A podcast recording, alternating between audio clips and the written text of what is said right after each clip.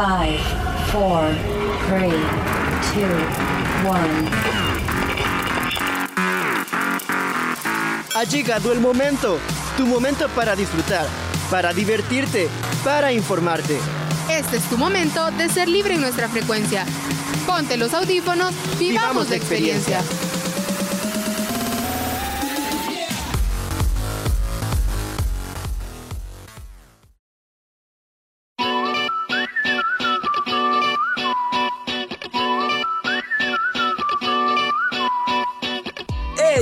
Están mi combo? Nosotros estamos muy contentos de que nos acompañen una vez más a su programa favorito, Frecuencia Libre. Les saluda Ariel Olivares y en esta ocasión me acompaña... Katia Coto. Hola, hola amigos, un gusto compartir una vez más. Hoy venimos con mucha energía a compartir con ustedes estos 30 minutos llenos de entretenimiento e información. Así es, porque en este programa viene con variedad de temas y sabemos que le van a encantar a usted amigo y amiga Radio Escucha.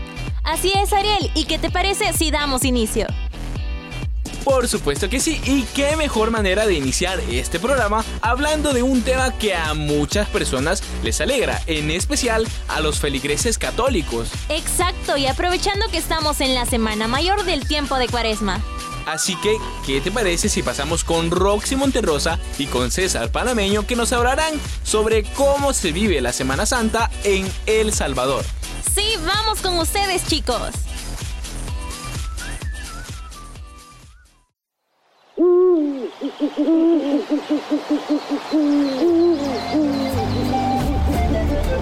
Buneando, tu sección favorita. Historias, tradiciones, folclore, tal como somos. Iniciamos.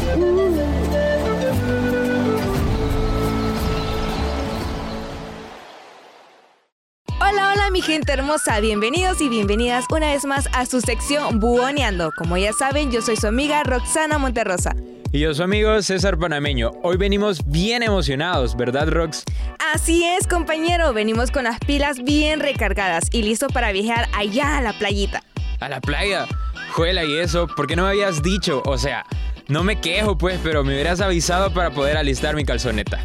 Pues fíjate César que por estas fechas toca ir a la playa y hacer varias cosas que en nuestro país El Salvador disfrutamos y fregamos como todo buen salvadoreño. ¡Ey, es cierto! Ahora ya sé por qué siempre suena una cancioncita por estas fechas. Ah, la que dice, el sol está que quema, los bikinis se dejan ver. Muy buena esa rolita, en serio que me llega. Sí, y justo por eso, porque en El Salvador esta semana estamos de vacaciones. Pero además, esta semana se celebra la Semana Santa o también llamada la Semana Mayor. Tienes toda la razón y es por eso que vamos a comentarles un poco de cómo se vive esta celebración dentro de nuestro pulgarcito. Mira Rox, pero ya me dio hambre, ¿sabes? Tranquilo, ya va a ser hora de los rellenos de pescados con garbanzo. Sé que se están cocinando a fuego muy lento. Juela, ¿y, y eso es rico? ¿O se come? ¿O, o qué onda? Pues fíjate que sí, son deliciosos. Y eso que no has probado los mangos y los jocotes con miel. Claro que sí, eso sí los he probado y que son riquísimos. Los mangos jocotes siento que son los mejores. Y los de ayote, pues ahí van. Son buenos, pero no me convencen del todo. Ok, bueno. Y ustedes amigos, coméntenos en nuestras redes sociales de Frecuencia Libre cuáles son sus dulces preferidos. Claro que sí, ahí los vamos a estar esperando por Facebook e Instagram de Frecuencia Libre. Y no nos podemos olvidar de las famosas torrejas, que por si usted no lo sabía, es un pan de dulce envuelto en huevo y frito con aceite. Lo curioso es que ahora existen diversos baños o aderezos para este manjar. Tienes toda la razón, aunque para muchos el original es el del dulce atado. Ahora existe de leche, de miel de abeja o el que es simplemente con azúcar y canela. Uy, sí, súper rico. Ya se me hizo agua a la boca. Tranquilo, querido amigo, que en la Semana Mayor no solo se trata de playa y pasar comiendo 24/7. También esta semana se tiene un significado importante dentro del ámbito religioso.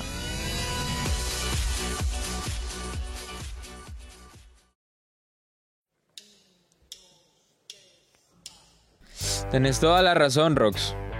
Y para que nos entienda mejor, queridos amigos, les detallamos cada uno de los días que se celebran en esta semana. Domingo de Ramos, Jueves Santo, celebración de la Eucaristía.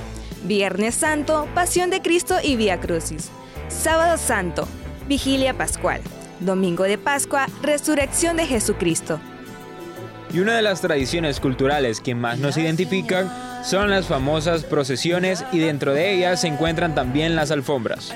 Ah, pero mira César, a mí me gusta ver las alfombras más largas que hay en el país, allá por el departamento de Cabañas, específicamente en Sensutepeque. Esta mide más de 200 metros divididos en 36 fragmentos y es elaborada por decenas de personas en una de las calles principales de aquella ciudad. Realmente que sí es muy larga, pero ha de decorar muy bien la calle donde pasa la urna del Santo Entierro. Tenés toda la razón, la verdad que sí es bien chivo ir allá. Pero Rox, lastimosamente, todo lo bueno tiene que llegar a su final, y esta sección no es la excepción. Esperamos que hayas aprendido con nosotros y hayas disfrutado de cada una de las vivencias que la Semana Santa significa para nosotros los salvadoreños. Como siempre un gustazo. Para mí, César Panameño estuvo con ustedes. De igual manera, para mí, recuerden que yo soy su amiga Roxana Monterosa. Fue un placer el poder conocer cada una de las tradiciones que se viven junto a ustedes. Cuídense mucho y si van a la playa, invítenos. Adiós.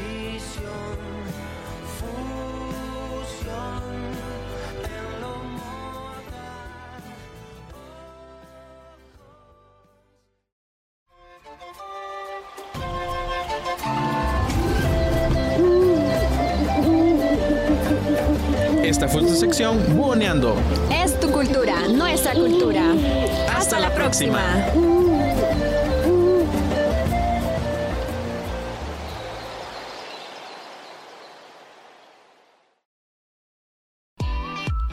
Juela, esto me deja muy claro que en El Salvador cuando se vive algo, se vive bien.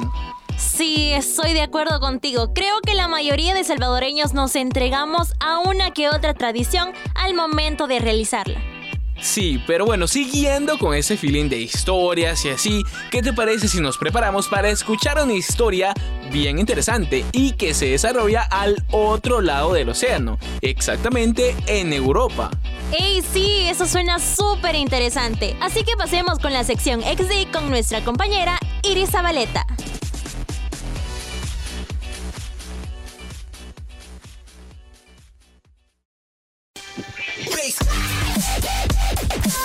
Esa sección no vale el aburrimiento. Importan las ganas de volar tu imaginación. Estamos a punto de entrar al mundo del extremo. Contigo superamos cualquier barrera. Ven con nosotros a la dimensión extrema.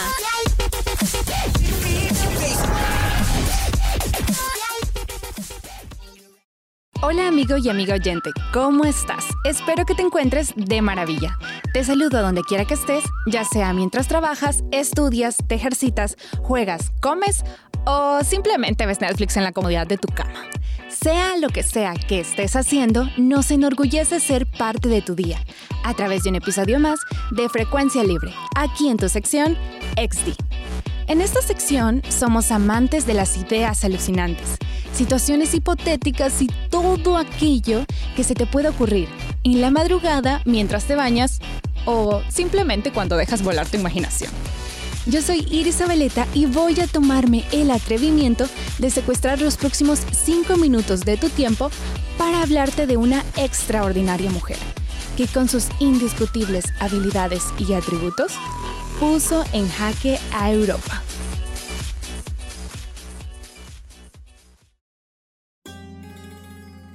Así es, hablo de Mata Hari, Margareta Gertruda Selle, conocida como Mata Hari, quien fue ejecutada hace aproximadamente 105 años, en medio de un juicio envuelto en enigmas y misterios. Quiero contarles que descubrí este interesante personaje a través de una miniserie que vi con mi mamá. Desde entonces me surgió la duda. ¿Quién es realmente Mata Hari? ¿Una peligrosa mujer con la información necesaria para desestabilizar un país?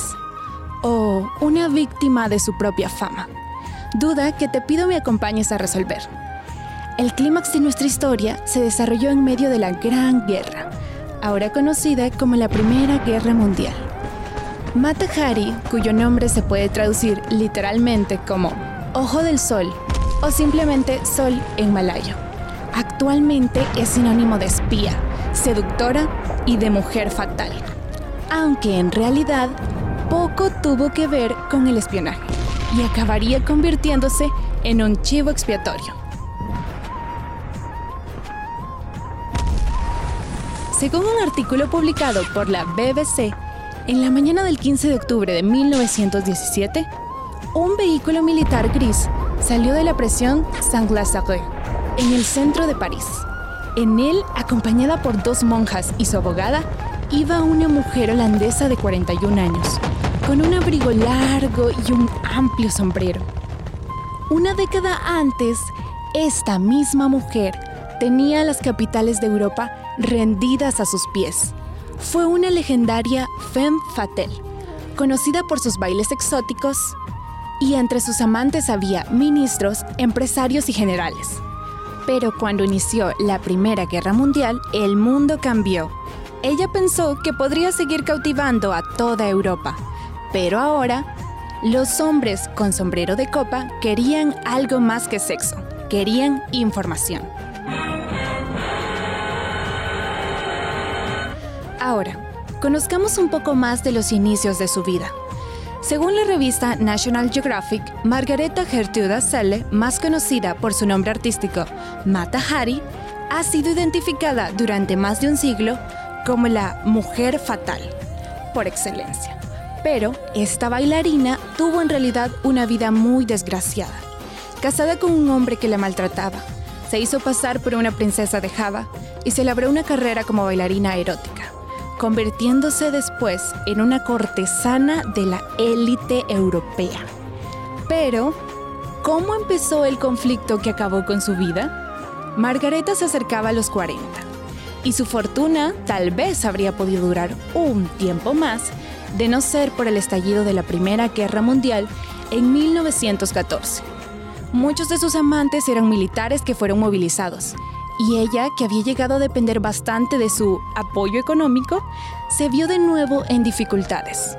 En ese contexto, ambos bandos involucrados en la guerra le ofrecieron aprovechar su fama para actuar como espía, seduciendo a oficiales del enemigo, ya que como ciudadana de un país neutral podía moverse libremente por Europa. Los primeros en contactarla fueron los alemanes y más tarde los franceses. Al parecer, no informó a estos últimos de la oferta previa de los alemanes para evitar suspicacias, una precaución que más tarde se le volvería en contra. Jojo Ledoux, jefe del Desembarque, el servicio de inteligencia francés, se enteró de dichos contactos y sospechó que fuese una agente doble, por lo que la hizo arrestar y la acusó de espionaje. Como se supo años más tarde, Matahari no fue la espía fatal cuya leyenda ha trascendido. Las pocas informaciones que reveló eran casi todas simples cotilleos e historias picantes acerca de la vida íntima de algunos oficiales. O sea, como diríamos nosotros, puro chismecito. A huevo, chismecito.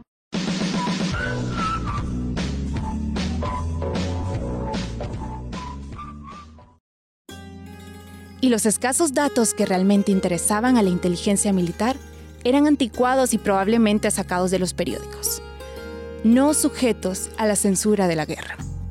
Además, ella siempre sostuvo que no había dado a los alemanes ninguna información de valor, a pesar de la oferta que le hicieron. Luego, el propio gobierno alemán lo secundó al publicar en 1930 un dossier sobre sus actividades, porque lo habría considerado una traición a Francia, su país de adopción.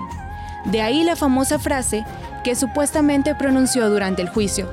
¿Una ramera? Sí, pero una traidora nunca. Es probable que ni siquiera el Desembarque creyera en su culpabilidad y que necesitara una cabeza de turco a la cual atribuir la responsabilidad de las graves pérdidas francesas durante la guerra. Durante el juicio, los agentes de inteligencia desmontaron la historia de la princesa de Java, pero la usaron convenientemente como prueba de que se trataba de una mujer que había vivido del engaño.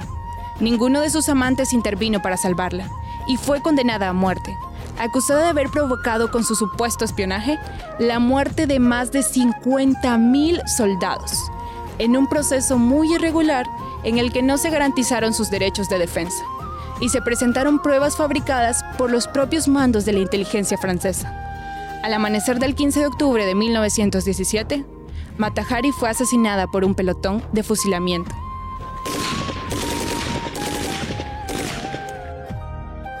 Al que según escribió la prensa americana, afrontó vestida de amazona y al que lanzó un beso de despedida.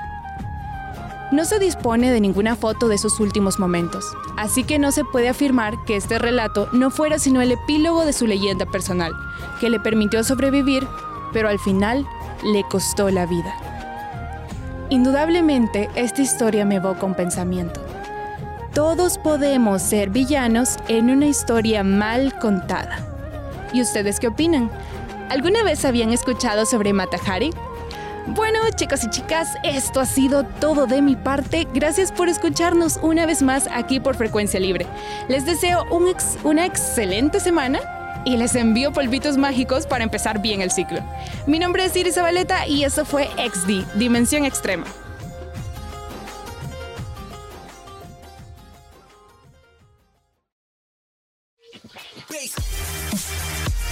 XD, venimos de una dimensión extrema. Volveremos en nuestro próximo programa.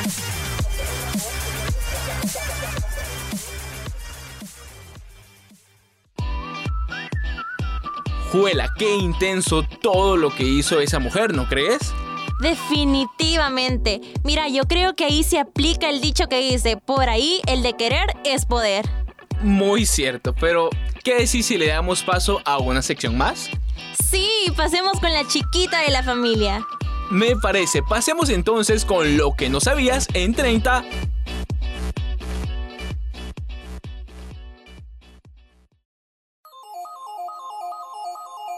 ¿Sabías por qué el 8 de marzo se conmemora el Día Internacional de la Mujer?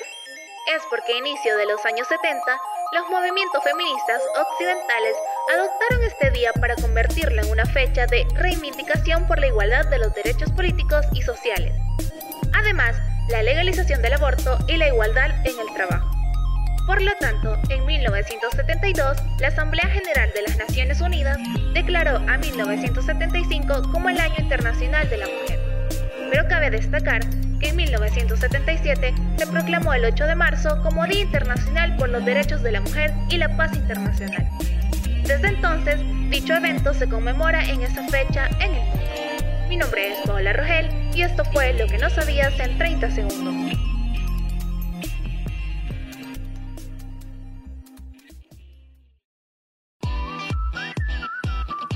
Chiquita pero poderosa esta sección. Sí, y la verdad es que nunca dejamos de aprender con esta sección. Muy buena sección, pero ahora nos vamos con nuestra última sección ya que el tiempo casi se nos termina. Muy cierto. Ahora vamos con la sección de musas a cargo de Cristina Asensio, que nos hablará acerca de la ciencia ficción versus la adaptación literaria.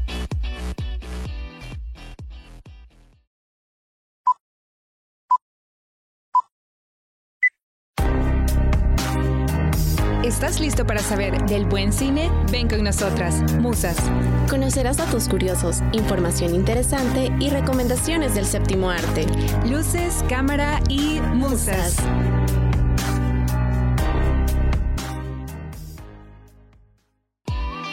Muchos son los textos literarios que fueron otorgados como inspiración para algunos cineastas en la gran pantalla. Esos personajes que más de alguna vez nos imaginamos cómo son físicamente, exploramos su mundo, su forma de ser, el ambiente, absolutamente todo. Pero, ¿la realidad supera la ficción? Hola amigos cinéfilos, ¿cómo están? Gracias por estar pendientes de su podcast juvenil Frecuencia Libre y por supuesto de su sección Musas, donde les hablamos de todos los protagonistas que hacen posible el buen cine. Yo soy Cristina Asensio, nueva integrante de esta sección y los estaré acompañando en este recorrido que haremos dentro del séptimo arte. En este primer vistazo de la sección hablaremos sobre algunos escritos que a lo mejor no tenían idea que antes de pasar a los cines fueron libros en primer lugar. Es casi imposible abarcar en un solo episodio la cantidad de películas que se han hecho basándose en textos literarios. El cine lleva existiendo desde 1895, con los hermanos Lumière, y en sus más de 120 años de vida, la traslación de las novelas y textos literarios al cine ha sido inmensa. Desde cuentos para niños, novelas románticas, ciencia ficción, fantasía, entre otros. Los más grandes directores del séptimo arte han evolucionado y traído al público a infinidades de géneros. Pero aún así, muchos han sido los casos que la crítica de cine no ha sido muy amable con el producto final. Es por ello que nos hemos basado en dos aspectos. O bien fueron películas magistrales y geniales, o al menos fueron muy fieles y trasladadas a la gran pantalla. Para ello, les traemos el top 5 de las películas adaptadas en libros. La primera película basada en un libro es El Padrino, de 1972, una obra de Mario Puzo que fue llevada al cine por Francis Ford Coppola en una de las más grandes cintas sobre la mafia jamás filmadas. Las dos primeras partes son obligatorias, y qué gustazo ver a Marlon Brando, Al Pacino, Robert De Niro, Robert Duvall, John Casale y Diane Keaton. Con este prometedor material, Coppola construyó una de las grandes tragedias del cine contemporáneo. El siguiente film es Psicosis, de 1960, considerada como una de las obras maestras de Alfred Hitchcock, tomó como punto de partida el relato original de Robert Bloch, una novela inspirada por los crímenes de Ed Gein, un asesino en serie de Wisconsin. En el momento de su realización se consideró distinta al anterior trabajo de Hitchcock, North by Northwest, de 1959, por estar rodada con un bajo presupuesto, con el equipo de una serie de televisión y en blanco y negro. Inicialmente la película recibió comentarios mixtos, pero en una revisión motivó opiniones muy positivas que dieron lugar a cuatro candidaturas en los premios Oscar, incluyendo el de Mejor Director para Hitchcock y el de Mejor Actriz de Reparto para Janet Lee. A diferencia del remake de Gus Van Sant, que no tuvo éxito y que no aportaba nada nuevo, Psicosis de Hitchcock ha sido aclamada como una de las mejores películas de la historia del cine. La película estableció un nuevo nivel de aceptación de la violencia, los comportamientos pervertidos y la sexualidad en las películas, y es considerada como el ejemplo más temprano del llamado género slasher. Considerada como la mejor película que ocultó Hollywood por años e inicialmente como una novela del escritor Frank Herbert, Dune es una película de ciencia ficción que ha pasado por un largo recorrido hasta llegar a su más fiel adaptación en el 2021 la película fue dirigida por el director Denis Villeneuve, con un guion escrito por Eric Roth. Cabe destacar que años atrás se trató de traer el libro a la gran pantalla, y es aquí donde hubieron fracasos y decepciones por parte de los creadores del gran proyecto de la novela. Pasó por directores como David Lean, Alejandro Jodorowsky, David Lynch, hasta llegar en manos del canadiense Villeneuve. El problema no fue que la película fuera exactamente igual o fiel al material literario, sino que la productora no permitió rodar la película, esto en el caso del chileno Jodorowsky, quien tenía todo su equipo formado, desde los storyboards, los técnicos, diseñadores de vestuario, el perfecto elenco. Absolutamente todo estaba armado. Si bien el film no fue llevado a la gran pantalla, llegó otro director, este en el caso de David Lynch, en 1984. Tomó como inspiración los bocetos que se trabajaron anteriormente y la película se rodó pero fue un fracaso para la crítica, por lo que fue considerada como una película accidentada con más de alguna versión. Pasaron los años, pero Hollywood nunca perdió el interés. Con la creatividad y la visión se pudo lograr un gran éxito en el film del 2021 tanto así que el mismo año la productora Legendary Pictures anunció la segunda parte de la película. Adentrándonos al género romántico, hablaremos de una de las mejores novelas de Nicholas Sparks, que fue llevada a la gran pantalla y claro que hizo llorar a muchos, sobre todo si fuiste adolescente en los 90. Nos referimos a The Notebook, una historia lacrimógena si buscas películas basadas en libros que cuenta una de las historias de amor en los últimos 20 años. Eso sí, al hablar sobre la originalidad de la película, podemos decir que algunas líneas del guion no coincidan totalmente con la novela. Son pequeños ajustes que se realizaron, pero la historia sigue siendo la misma. Y tanto lo cinematográfico como literario tuvieron éxito en las premiaciones y el público la recibió muy bien, Aún así, la película recibió comentarios mixtos de los críticos. Y la última novela que les traemos en este top 5 está a cargo de los escritores más leídos en el mundo en su momento. Hace unos 17 o 16 años se convirtió en una estrella internacional gracias al éxito de novelas como El Código da Vinci y Ángeles y Demonios. La primera fue una de las más leídas gracias al personaje principal de Robert Lando, un profesor que tira por la borda el mejor secreto guardado no solo por la religión católica, sino de la humanidad, y la supuesta descendencia de Jesús en su unión con María Magdalena. El libro fue muy exitoso por las teorías conspirativas alrededor de la Biblia, la Iglesia Católica y la existencia del Santo Grial. Pero al mismo tiempo fue muy criticado por no tener exactitud histórica en algunas de sus referencias artísticas y culturales. Además, no es precisamente una gran obra literaria que pueda considerarse un clásico del nuevo milenio. Por ende, no se podía esperar mucho de una adaptación del Código da Vinci como película, la cual corrió a cargo de Ron Howard en 2006 con Tom Hanks en el protagónico. La película fue considerada como innecesaria y sumamente aburrida a diferencia del gran ritmo de la novela y la forma tan interesante en que se iban revelando las pistas. Ahora sí, podemos concluir que no todo guion cinematográfico sigue al pie de la letra el libro, pero al menos inspira, ya que se convierte en una obra original en el cine y es interesante ver la interpretación de actores que le dan vida a esos personajes que tanto nos gustan. Es todo por hoy, cinéfilos. No se pierdan nuestro siguiente episodio que venimos cargados de información. Hasta pronto.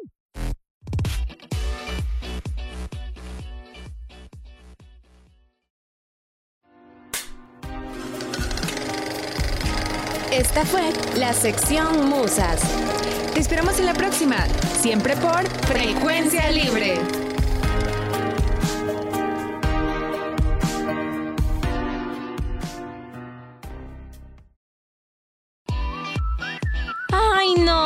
Uy, ¿y qué te pasó vos? Es que ya tenemos que finalizar. Eh, es cierto, pero cerramos con una muy buena participación de nuestra compañera. Ah, y también no podemos despedirnos sin antes recomendarles nuestra canción de la semana titulada Un año sin ver llover de Selena Gómez.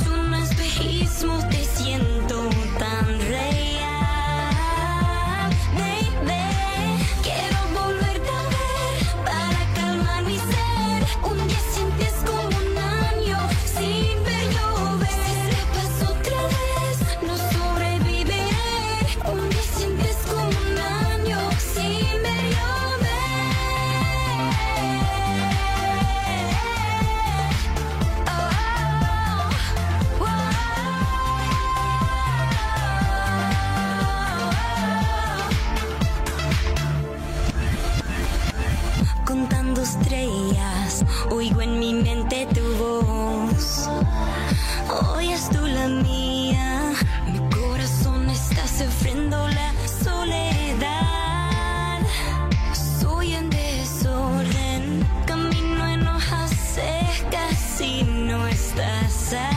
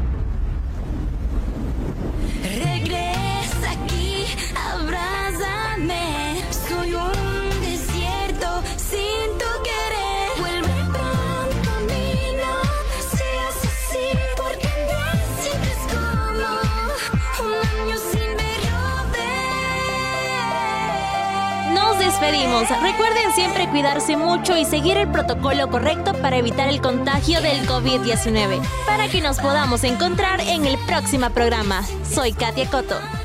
Y yo, Ariel Olivares. Cuídense mucho y los, esperamos en el próximo programa.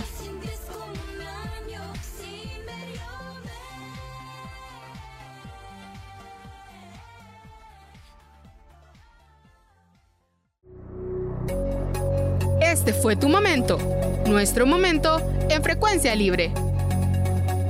Esperamos que hayas disfrutado. Quédate pendiente de nuestra próxima edición. Frecuencia libre.